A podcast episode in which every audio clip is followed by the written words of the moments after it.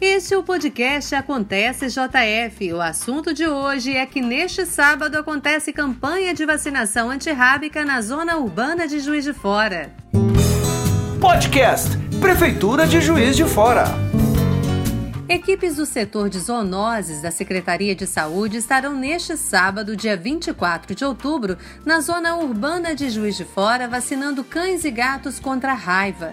Neste ano, teremos mais de 90 postos de vacinação.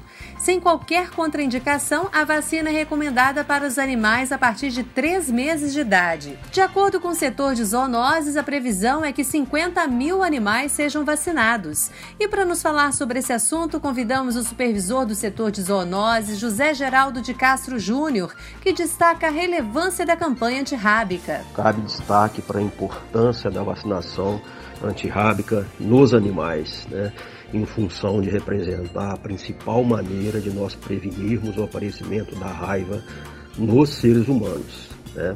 A raiva é uma zoonose, é uma doença praticamente sem cura, uma doença com encefalite muito grave, né, que normalmente leva os animais e o ser humano à morte. Né? Então, a principal maneira de prevenirmos o aparecimento da raiva no homem, essa é a principal função de uma campanha de vacinação, é através da vacinação dos animais, principalmente cães e gatos, que são os principais transmissores da raiva para os seres humanos.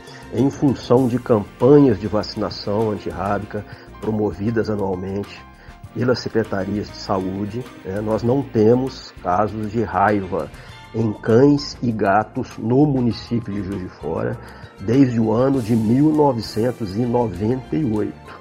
Porém, o vírus da raiva se mostra circulante. Né? Nós temos casos de raiva em bovinos e equinos, principalmente bovinos, na zona rural de Juiz de Fora, praticamente registrados anualmente, né, em função de muitos fazendeiros e sitiantes não procederem à vacinação desses animais. Né. Cabe ressaltar né, um caso desse ano, ainda no mês de julho, tá, foi registrado na zona urbana um raiva animal em um cervo, um veado campeiro, né, positivo para raiva, em Juiz de Fora, na zona urbana, neste ano. Tá? Foi realizado, está sendo realizado um bloqueio né, nessa região em função do aparecimento desse caso. Né? Então, isso, tudo isso mostra que a doença ela continua existente a campanha antirrábica vai acontecer em unidades básicas de saúde, praças públicas, em centros comunitários e até campos de futebol. Tudo isso para facilitar o acesso da população.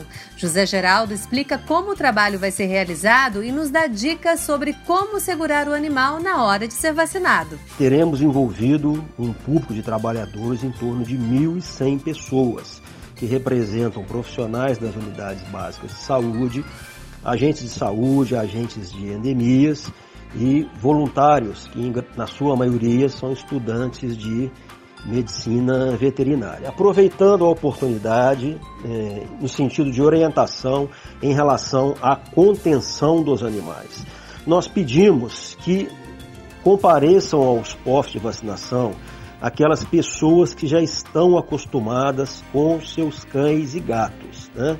É, de preferência que não peçam outras pessoas que não têm aquele contato com o animal para é, levá-los né, até os postos de vacinação. Lembrando que o trabalho de contenção dos cães e gatos ele é de responsabilidade do proprietário do animal.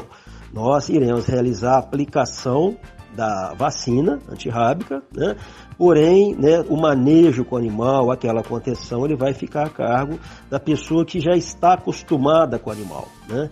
Lembrando que o risco de um acidente, né, o risco de algum problema na hora da vacinação, ele é bem menor quando a pessoa que está fazendo aquela contenção é a pessoa que está acostumada com o animal. Normalmente é o proprietário. Fazemos é, uma recomendação especial em relação aos gatos. Né? São animais que alguns tendem né, a apresentar alguma dificuldade na hora da vacinação, principalmente né, com o hábito é, mais comum de, de arranhar as pessoas que estão fazendo a contenção. Recomendação: levar esses animais em uma caixa de transporte, podem ser levados enrolados em uma toalha, em um pano. Né? Algumas pessoas levam os animais dentro de um saco para que é, estejam seguros na hora da vacinação. Podemos também colocar esses animais de encontro a uma grade, a uma árvore, né? Sempre lembrando que o risco é, de agressão do gato ele é muito maior em relação às suas unhas, tá? Então desejamos uma boa campanha a todos, é, reforçando a importância da vacinação antirrábica. Em caso de doença, é recomendado que o responsável aguarde a recuperação do animal. O objetivo da imunização é criar anticorpos, o que não acontece em caso de algum problema de saúde. José Geraldo enfatiza a importância de observar o seu pet. A vacina antirrábica animal ela não apresenta contraindicação. Porém, no caso do animal estar apresentando uma doença grave, um, um quadro severo, né? A indicação é que ele se recupere primeiramente e posteriormente esse animal seja levado né, a uma clínica veterinária ou algum outro local para aplicação da vacina antirrábica. Né? Essa produção de anticorpos realmente ela não vai ser adequada. Né? Nos casos mais leves, onde não se tem um diagnóstico né, mais preciso, o animal pode receber a vacina. Né? Ele não vai ter prejuízo na sua saúde que pode acontecer é que a produção de anticorpos não seja um título no nível ideal esperado pela vacina. Mas como raciocínio de campanha, né, uma imunidade de rebanho, né, uma imunidade eh, em larga escala, para no caso do animal ter um desafio natural né, de, do contato com o risco da raiva, uma grande parte desses animais estejam protegidos. Né? Mas realmente nos casos mais graves, né, um animal comprovadamente estando com alguma patologia, uma doença, o ideal é que esse animal se recupere primeiramente já que a campanha acontece em meio à pandemia da Covid-19, são recomendados os cuidados básicos para se prevenir, como o uso de máscara, álcool em gel e evitar aglomerações. O horário de atendimento será de 8 da manhã às 5 horas da tarde. A lista com todos os locais de vacinação você encontra no portal de notícias do site da Prefeitura de Juiz de Fora.